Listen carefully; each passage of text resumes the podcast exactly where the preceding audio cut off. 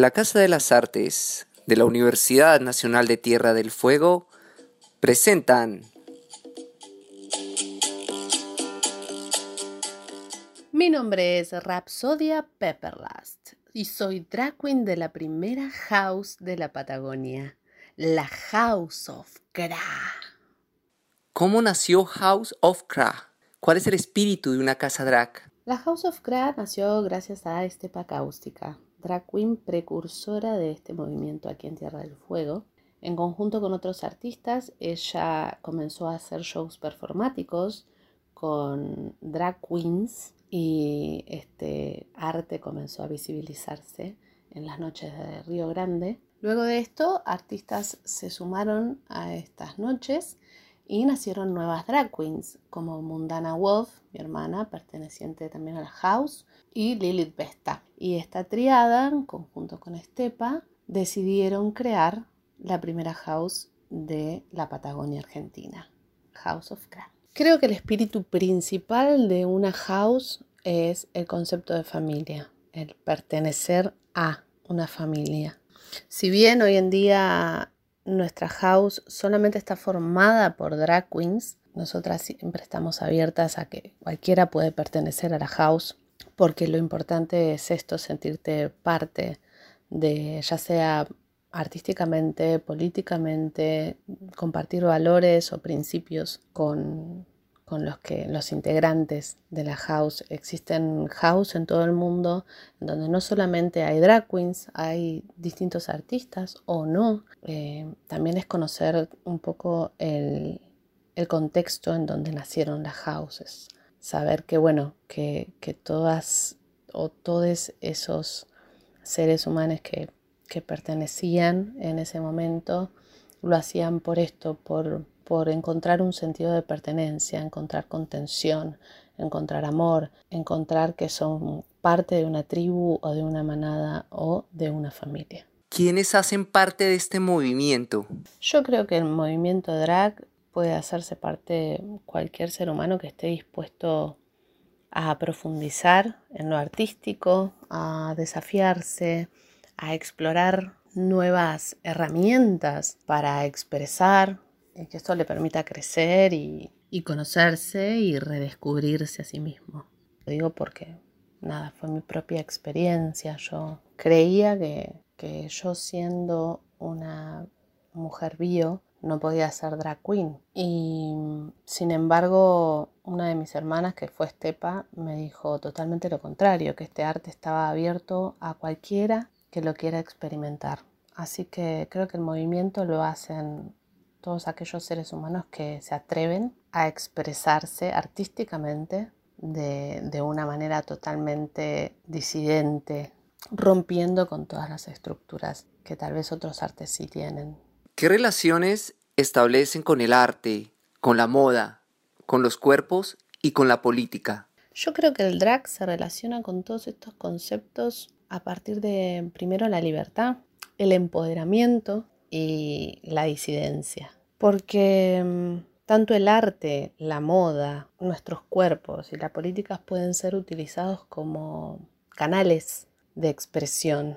Igualmente creo que cada drag, además de tener toda una estética marcada o también tener sus propios gustos, bueno, como cada ser humano, cada drag es un mundo y cada una se, se relaciona con estas cosas de forma diferente, pero siempre buscando, creo, esto de, la responsabilidad, de, crear libertad en su vida, de crear empoderamiento, de crear amor, tanto para sí mismo como, como para lo que expresa ¿no? en su arte. Hay drags que son como cómicas y hay drags que son súper oscuras, súper tenebrosas, pero creo que el concepto es el mismo y la relación con estas cuatro cosas son, son lo mismo, son canales para llegar a aquellos que no, tienen voz o que se sienten solos o que creen que esa, ese tipo de expresión como,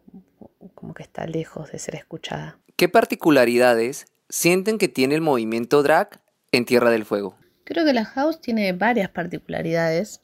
La primera es eh, estar dispuestas a ser los bichos raros, porque mm, Tierra del Fuego es una de las provincias más jóvenes y a mi criterio una de las más conservadoras todavía. Eh, hay muchos juicios y muchos prejuicios con todos aquellos pertenecientes a la comunidad LGBT, entonces eh, por ende no hay espacios en donde esas personas puedan ser quienes son creo que la house desde un primer momento estuvo dispuesta a romper con toda esa estructura social que demanda conservarte porque todos te conocen eh, y qué van a decir de vos, etcétera, etcétera.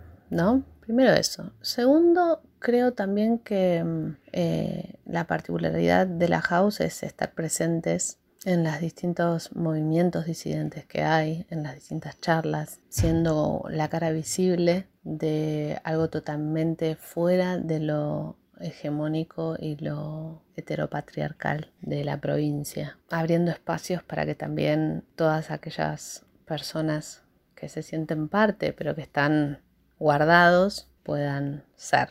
Y por último, creo que a pesar de estar a 3.000 kilómetros de provincias como Buenos Aires o Córdoba, con mucha más movida artística en todo sentido, nosotras seguimos laburando, podemos brindar shows igualmente como lo hace una draga de, Buenos Aires, porque principalmente nuestro concepto también es, poder laburar de lo que hacemos. Hoy en Tierra del Fuego creo que los artistas se están parando de una forma diferente desde una responsabilidad muy diferente hace unos años, en donde nos estamos valorando como artistas y en consecuencia creando valor a, a nuestro público. Por eso también los distintos espacios que hay o los distintos lugares hoy ven la posibilidad de contratar una drag queen, por ejemplo. Y eso es muy valioso para mí, para la provincia. Como artista es muy valioso y creo que es muy, muy positivo para, para la sociedad en general y para la cultura de Tierra del Fuego. De todas las experiencias compartidas como integrante de la casa, ¿cuál es la que más valoras? De las experiencias compartidas creo que me gustan los ensayos y la previa cuando nos estamos montando. Creo que es algo que siempre atesoro, porque surgen charlas, porque surgen risas, porque hay canciones en común que escuchamos juntos. Es muy divertido, es, es una experiencia compartida. Y después otras cosas como por ejemplo la conexión con el público, la relación que tenemos con el público. Eh, nosotras, eh, antes de la pandemia, realizábamos la primera fiesta LGBTIQ en Tierra del Fuego, que se llama Divine La Queer, en donde hacíamos performance solistas y grupales. Y tuve experiencias con, con chicos que vinieron a, a la fiesta que realmente nos abrazaban y nos agradecían por haber creado esa fiesta, para que ellos puedan simplemente ir divertirse, sentirse tranquiles y ser eh, y escuchar la música que, les gustaba, ¿no? Que no se ponía comúnmente en todos los boliches. Creo que eso me, hizo darme cuenta de, de, lo que estábamos generando en la isla. Siempre lo recuerdo y siempre lo llevo conmigo, como el propósito, ¿no? ¿Qué cambios ocurrieron en tu cotidiano en este tiempo? En época de pandemia, creo que mi vida dio un giro de 180 grados, absolutamente. Em, cambiaron escenarios, cambiaron personas, yo absolutamente me transformé. Fue un año de introspección, de incertidumbre. Yo soy artista, trabajo de esto, no tengo otro trabajo. Em, y creo que fue como, fue como un gran desafío. El, bueno, ¿y ahora? Y ahora que siento que no puedo hacer nada, ¿qué hago?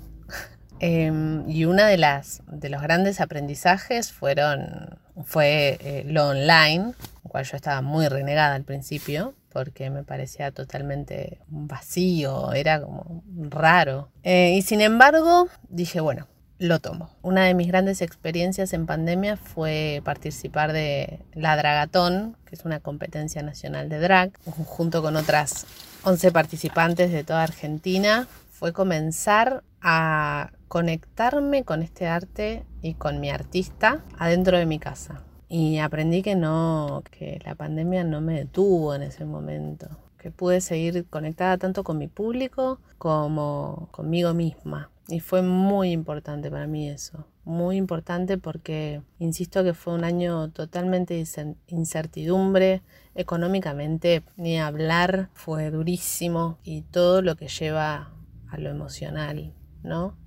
Así que rescato mucho esa competencia. Para mí fue un gran bote salvavidas. Y además que tuvo final feliz porque, porque la gané, logré el primer puesto, así que, así que feliz por la experiencia, por todo lo que logré, ¿no? De haber conocido tanta gente, tener hoy las relaciones que tengo con todos esos artistas que formaron parte y con todos los que fueron parte del público y que me conocieron por, por el crecimiento que tuvo Rapsodia en ese momento. Rapsodia creció un montón en esa competencia y nada más que feliz y agradecida por eso. Y por el apoyo de todos los que formaron parte de, de esa experiencia, mi vida, de mi pareja en ese momento, de mi, de mi familia, de, de mis amigos que me hicieron el aguante, de, de todos. ¿Hay alguna pregunta que te hagas con más frecuencia a raíz de esta pandemia? Bueno, cuando surgió todo esto, había una pregunta que me la hacía frecuentemente que era, ¿volveremos a la normalidad algún día? Como, viste, la posibilidad de viajar, la posibilidad de proyectar a largo plazo, de no usar el barbijo en algún momento, volveremos a no usar el barbijo, viste, cosas así. Pero hoy ya no me la hago. Creo que mm, los seres humanos somos animales que se adaptan, tienen una adaptabilidad tremenda. Hoy acepto que lo que estamos creando es una nueva normalidad y creo que después está en cada uno a, adaptarse o no, estar predispuestos a, a, las nuevas formas, a las nuevas herramientas de comunicación. También ir aprendiendo todo esto nuevo es como si nos obligara a estar presentes todo el tiempo, ¿no? ¿Algún proyecto quedó interrumpido? ¡Ja! Millones de proyectos. Creo que hubieron muchas, muchas ideas, muchos proyectos, hasta casi podría decirte terminados, listos para estrenar, que quedaron, quedaron en la nada por todo esto que ocurrió, tanto con mi drag como con otros artistas, ¿no? Pero también rescato de que hoy por hoy me veo con muchos proyectos nuevos y que poco a poco, tal vez no con, la velocidad que, que, yo quisiera a veces, poco a poco están avanzando y se están dando y están surgiendo. Y como te dije, eh, surgen nuevas personas, nuevos colegas, eh, nuevas redes y siempre todos con la intención de, de seguir para adelante, a pesar de todo esto que, nos ocurrió como, como humanidad. ¿Qué puedes rescatar como valioso de este tiempo? Creo que lo primero es la capacidad de reinvención que tuvimos, luego la, el trabajo en equipo que surgió después de, de esta pandemia, el apoyo de, de, los comerciantes, de los emprendedores, de los artistas, todos para, para seguir laburando, para, para apoyarnos mutuamente. Después el amor, el amor de los amigos que, que están, que apoyan, de la familia, eh, el valor de la vida, que para muchos fue súper importante, ¿no? Como que se les despertó una luz. Eh, conozco mucha gente que comenzó a mirar y a valorar la vida desde, desde un lugar totalmente diferente a la que la estaba viviendo. Y eso me parece súper rescatable, eh, que podamos ver a la muerte como, como parte de la vida y como lo que realmente da sentido a la vida, ¿no? Hoy vivo y vivo cada minuto porque, porque soy consciente de que la muerte es inminente y que en cualquier momento puedo dejar de existir. Así que... Y vivo mi vida a pleno, ¿no? Creo que esto surgió también. Y abrazo a mis seres queridos porque no sé si mañana los voy a ver. Toda esta conciencia. Y les digo que los amo y disfruto el día a día. Porque tampoco sé si, si mañana voy a existir yo. Así que la vida es hoy. ¿Algo que te gustaría compartir con las personas que se interesan en el movimiento drag? Les diría que mm, si quiere pasar por esa experiencia, una de las reglas del drag para mí como yo lo veo, es que no hay reglas. Vos con tu drag podés cantar, podés bailar, podés enseñar a tejer, podés ser youtuber, podés ser lo que vos quieras. Ese personaje puede ser lo que quieras. Y solo hace falta que te conectes con vos y que sea algo, algo genuino, ¿no?